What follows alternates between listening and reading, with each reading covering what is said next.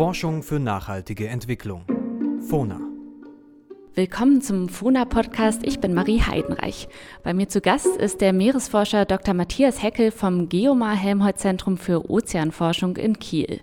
Matthias Heckel erforscht in dem vom Bundesministerium für Bildung und Forschung und vom Bundeswirtschaftsministerium gemeinsam geförderten Projekt Sugar Gashydrate. Gashydrate sind sozusagen mit Methan oder anderen Gasen wie Butan oder Propan gefüllte Eiskäfige. Diese Verbindung von Eis und Gas ist nur bei hohem Druck und niedrigen Temperaturen stabil. Bedingungen, wie sie in der Tiefsee herrschen. Gashydrat kann ab etwa 400 Meter Wassertiefe existieren, bei 40 Bar und 2 Grad Wassertemperatur. Das meiste Gashydrat liegt in 500 bis 1000 Meter Wassertiefe an den Kontinentalhängen. Herr Hecke, es gibt unheimlich viel Gashydrat in den Weltmeeren. Sie schätzen, dass genauso viel Kohlenstoff in Gashydraten gelagert ist, wie in den bekannten Kohlevorkommen. Das sind etwa 12 Billionen Tonnen Methanhydrat. Im Projekt Sugar entwickeln sie Technologien, wie dieses Gas, meistens Methan, gefördert werden kann. Ist unser Energieproblem nun gelöst, weil wir in Zukunft Methan aus Gashydraten als Energiequelle nutzen können? Was wir im Augenblick noch nicht wissen, äh, ist, wie viel von diesen Gashydratmengen, die wir global haben, da schätzen wir ungefähr 1000 Gigatonnen Kohlenstoff, also es ist in der Summe ein kleinen Tick mehr als Kohle, Öl und Gas zusammen, also die bekannten Vorkommen, die wir da haben. Was wir aber nicht wissen, ist, wie viel wir davon ökonomisch abbauen können weil die Gashydrate häufig in schlammigen, tonigen Sedimenten vorkommen und das eigentlich angesehen wird nicht als Reservoir, sondern wir brauchen ähnliche Vorkommen wie für konventionelle Öl- und Gasvorkommen, nämlich in Sanden, also in durchlässigen Sedimenten, wo sich das Gas leicht daraus fördern lässt. Was wir wissen ist, dass gerade auch in den asiatischen Ländern oder USA und Kanada, wo das relativ gut exploriert ist, dass es Gashydrate dort in signifikanten Mengen in sandigen Vorkommen gibt. Und deswegen sind das auch die Länder, die im Augenblick da viel Geld investieren, äh, in den letzten Jahren viele Milliarden US-Dollar, um das richtig zu explorieren. Und es hat eben auch in den letzten zehn Jahren mehrere Fördertests bereitgegeben. Also es ist technisch gezeigt worden, dass das funktioniert. Im Augenblick finden gerade zwei Tests offshore statt, im Nankai-Trog vor Japan und im südchinesischen Meer durch die Chinesen. Wir grenzen hier in Deutschland an die Ostsee und an die Nordsee an. Was sind denn Luftlinie betrachtet die nächsten Gashydratvorkommen von hier aus? Ja, in Europa haben wir im Augenblick kennen wir eigentlich nur ein paar Vorkommen, zum Beispiel im Schwarzen Meer. Da gibt es Gashydrate im gesamten Schwarzen Meer. Und in dem Sugar-Projekt gucken wir uns eine von diesen möglichen Lagerstätten an, im Paleo-Donau-Delta, also im Donau-Tiefseefächer im Schwarzen Meer. Das liegt dann im rumänischen und bulgarischen Wirtschaftszone. Dann wissen wir, dass es noch Gashydrate vor Portugal gibt, vor Irland und Nordschottland. Und es gibt auch Gashydrate vor Norwegen. Äh, dort gehen im Augenblick Statoil davon aus, weil das mehr in den glazialen Ablagerungen ist, also mehr Kies und groben Fels, dass das nicht wirklich als Reservoir förderbar ist. In Sibirien wird bereits Methanhydrat aus Permafrostböden abgebaut, allerdings liegt der Großteil des Gashydrats ja unter den Weltmeeren. Vor zwei Monaten im Mai 2017 schrieben viele Zeitungen, dass China nun damit angefangen hat, Methan aus Gashydraten zu gewinnen, und zwar im südchinesischen Meer, was Sie gerade auch schon erwähnt haben. Der chinesische Energieminister prophezeite, dass es zu einer weltweiten Energierevolution führen könne. Wie schätzen Sie das ein? Also ob das zu einer Energierevolution kommt, das müssen wir noch mal abwarten. Klar ist aber, dass die asiatischen Länder, Japan, China, Taiwan, Südkorea viele Vorkommen haben äh, vor ihrer Küste. Und das ist eben der große Unterschied. Sie haben ganz, ganz wenig konventionelle Öl- und Gaslagerstätten. Das heißt, die müssen eigentlich alles importieren im Augenblick.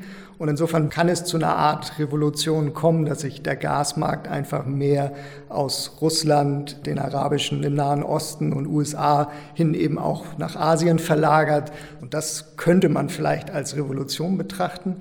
Am Ende des Tages sind aber eben auch Gashydrate ein fossiler Energieträger.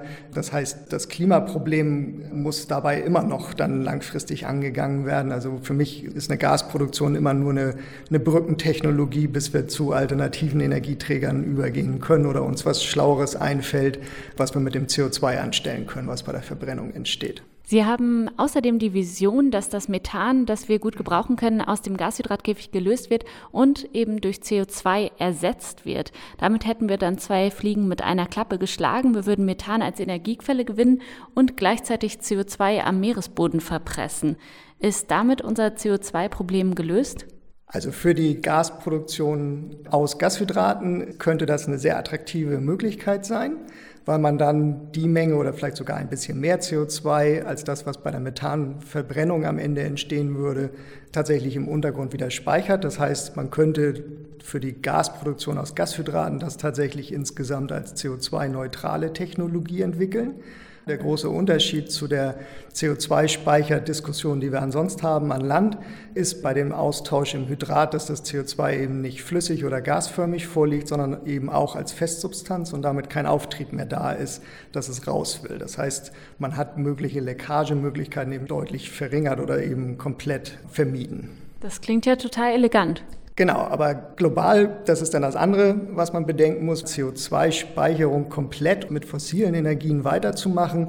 Das wird so im Augenblick nicht funktionieren, weil man dann viel, viel mehr CO2-Speicherplätze braucht. Und im Augenblick kennen wir gar nicht genügend Möglichkeiten im Untergrund, jetzt CO2 auch offshore in der Tiefsee unterzubringen. Und wenn wir vom Klima aktiv was machen wollen, dann reden wir davon, dass wir pro Jahr ungefähr zwei bis vier Gigatonnen Kohlenstoff verpressen müssen. Insofern ist für mich im Augenblick die Diskussion CCS, um mit fossilen Energieträgern so weitermachen zu können, eigentlich irrelevant. Außerdem darf bei der Gewinnung von Gashydrat aus dem Meer auf gar keinen Fall Methan in die Atmosphäre entweichen, weil Methan eben ein sehr viel schädlicheres Treibhausgas als CO2 ist.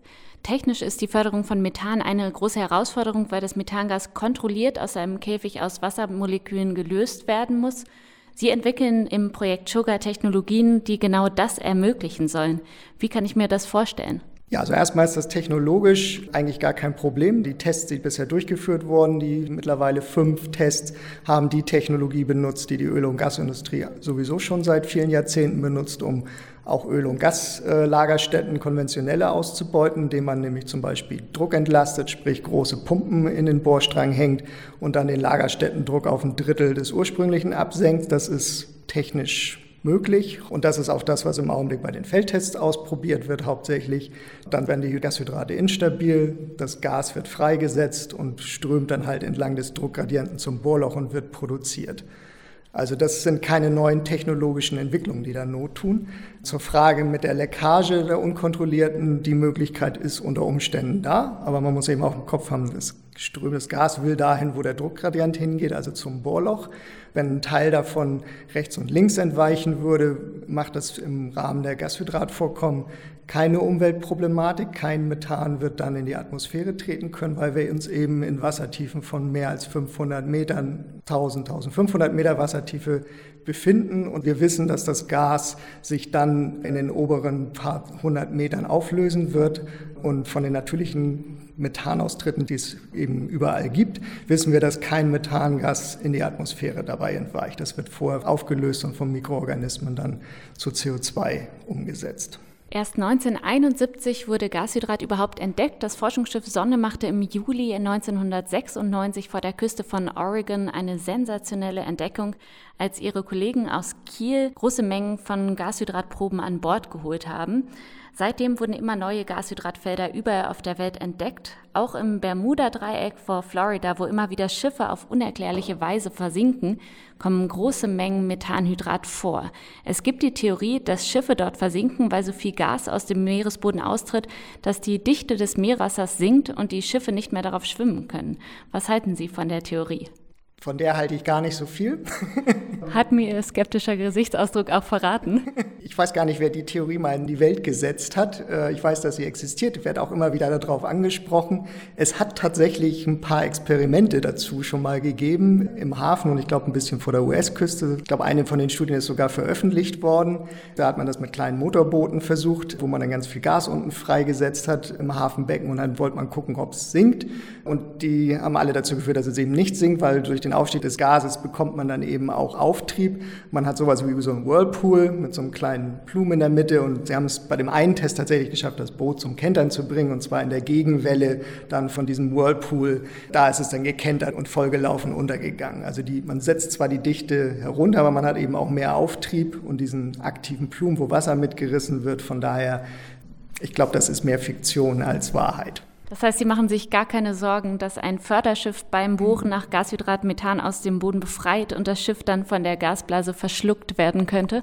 Nee, mache ich mir überhaupt keine Gedanken drum. Wenn man als gutes Beispiel nimmt, wir haben mehrere Expeditionen zu einem Blowout gemacht in der Nordsee in den vergangenen fünf, sechs Jahren, wo wir mit Alcor oder Poseidon direkt durch diesen Blowout-Krater, der an der Oberfläche eben wie so ein Whirlpool zu sehen ist, durchgefahren sind. Wir sind da auch mit unserem Tauchboot Jago drin getaucht. Wir sind weder untergegangen, sondern sind wir explodiert dabei. Aber es hat schön geschaukelt? Nee, nicht mal das. Was waren das für Gase? Das ist Methangas gewesen.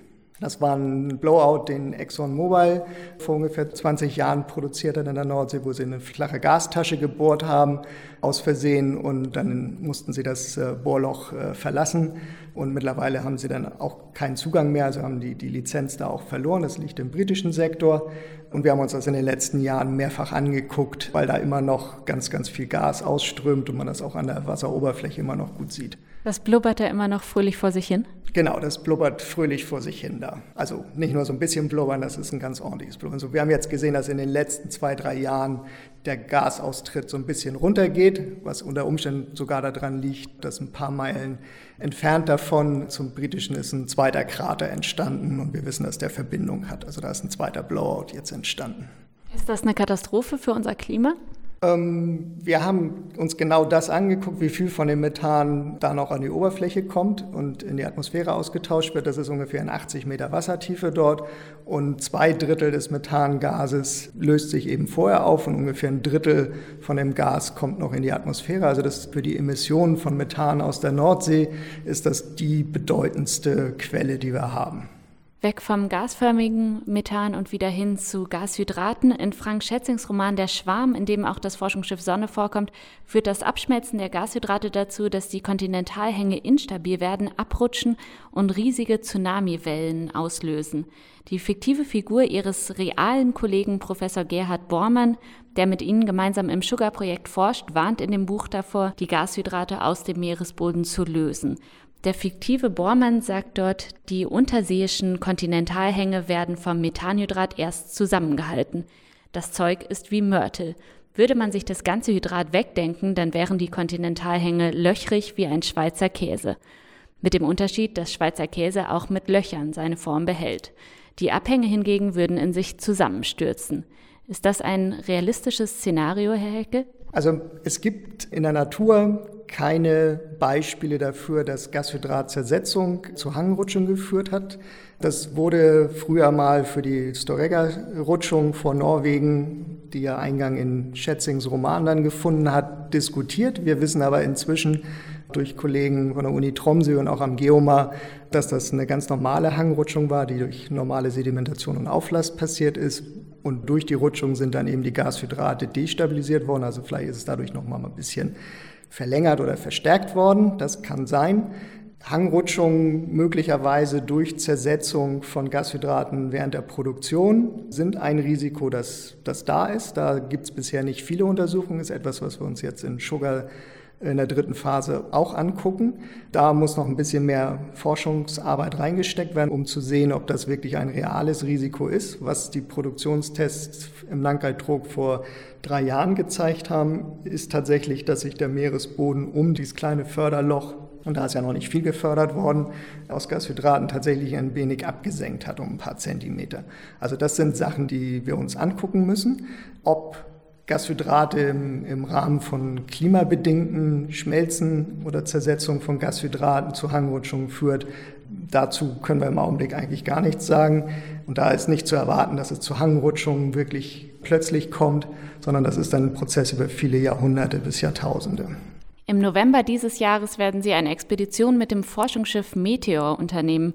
Was haben Sie auf der Fahrt vor? Ja, auf der Expedition, die sozusagen der Abschluss des Sugar-Projektes ist, werden wir mit Technologien, die wir entwickelt haben in dem Sugar-Projekt, äh, mit dem MEBO-Bohrgerät in ein Gashydratvorkommen im Schwarzen Meer, im Paleo-Donau-Delta bohren, um uns das näher anzugucken. Also wir haben jetzt mehrere Stellen identifiziert, wo wir freies Gas sehen, mitten in der Hydratstabilitätszone und die Erklärung, die wir bisher haben, ist halt, dass das bedeutet, dass wir da drumherum auch signifikant Gashydratanhäufungen haben und da wollen wir eben reinbohren, auch unter Druck Sedimente hochholen, also ohne dass das Hydrat kaputt geht, weil wir besser verstehen wollen, wie die Hydrate tatsächlich im Sediment äh, sich dort bilden, wie diese Verfestigung der Hänge halt tatsächlich auf Porenskala funktioniert, damit wir in Zukunft besser vorhersagen können, wenn die Hydrate sich zersetzen, sei es jetzt durch Klima oder durch Produktion, was das eben für die Stabilität der Hänge bedeutet. Abschließend die Frage, wie ist Ihre Einschätzung? Wird neben herkömmlichem Erdgas und Erdöl Gashydrat in Zukunft die nächste große Energiequelle weltweit und auch für Deutschland sein? Ähm, für den asiatischen Bereich sieht das so aus, weil die eben auch unabhängig werden wollen von Importen. Ob das am Ende global auf dem Markt mit dem ganzen Schiefergas, was in den USA auch produziert wird, dann eine wirkliche globale Rolle auf dem fossilen Energiemarkt spielt, das müssen wir abwarten, weil wir im Augenblick nicht genug Vorkommen kennen, wo man sagen kann, das ist jetzt so eine große Quelle, wo wir ökonomisch daraus produzieren können. Das Potenzial ist sicher da. Deutschland hat ja keine Vorkommen an Gashydraten, weil sowohl Nordsee als auch Ostsee eben zu flach sind. Insofern ist die Frage, ob Deutschland überhaupt Gashydrate fördert. Die Aufgabe von Sugar ist eben, die Firmen, die wir haben, technologisch fit zu machen für den möglichen zukünftigen Gashydratmarkt. Dass das erfolgreich ist, das sehen wir jetzt auch schon, weil sowohl die Japaner als auch die Chinesen einige von unseren Sugar-Partnern und deren Technologie jetzt für ihre Produktionstests eingekauft haben. Herr Hecke, vielen Dank für das Gespräch.